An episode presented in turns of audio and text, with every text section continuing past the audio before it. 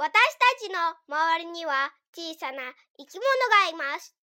どうしたら見つけることができるのでしょうか？ダンゴムシは庭や公園にいます。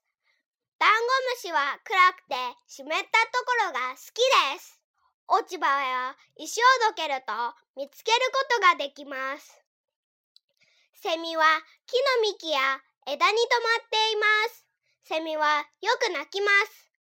声の聞こえるところを探すと見つけることができます。バッタは草原にいます。バッタはすぐには見つけることができません。バッタの色が草の色と似ているからです。人が近づくとバッタは驚いて飛び立ちます。それで見つけることができます。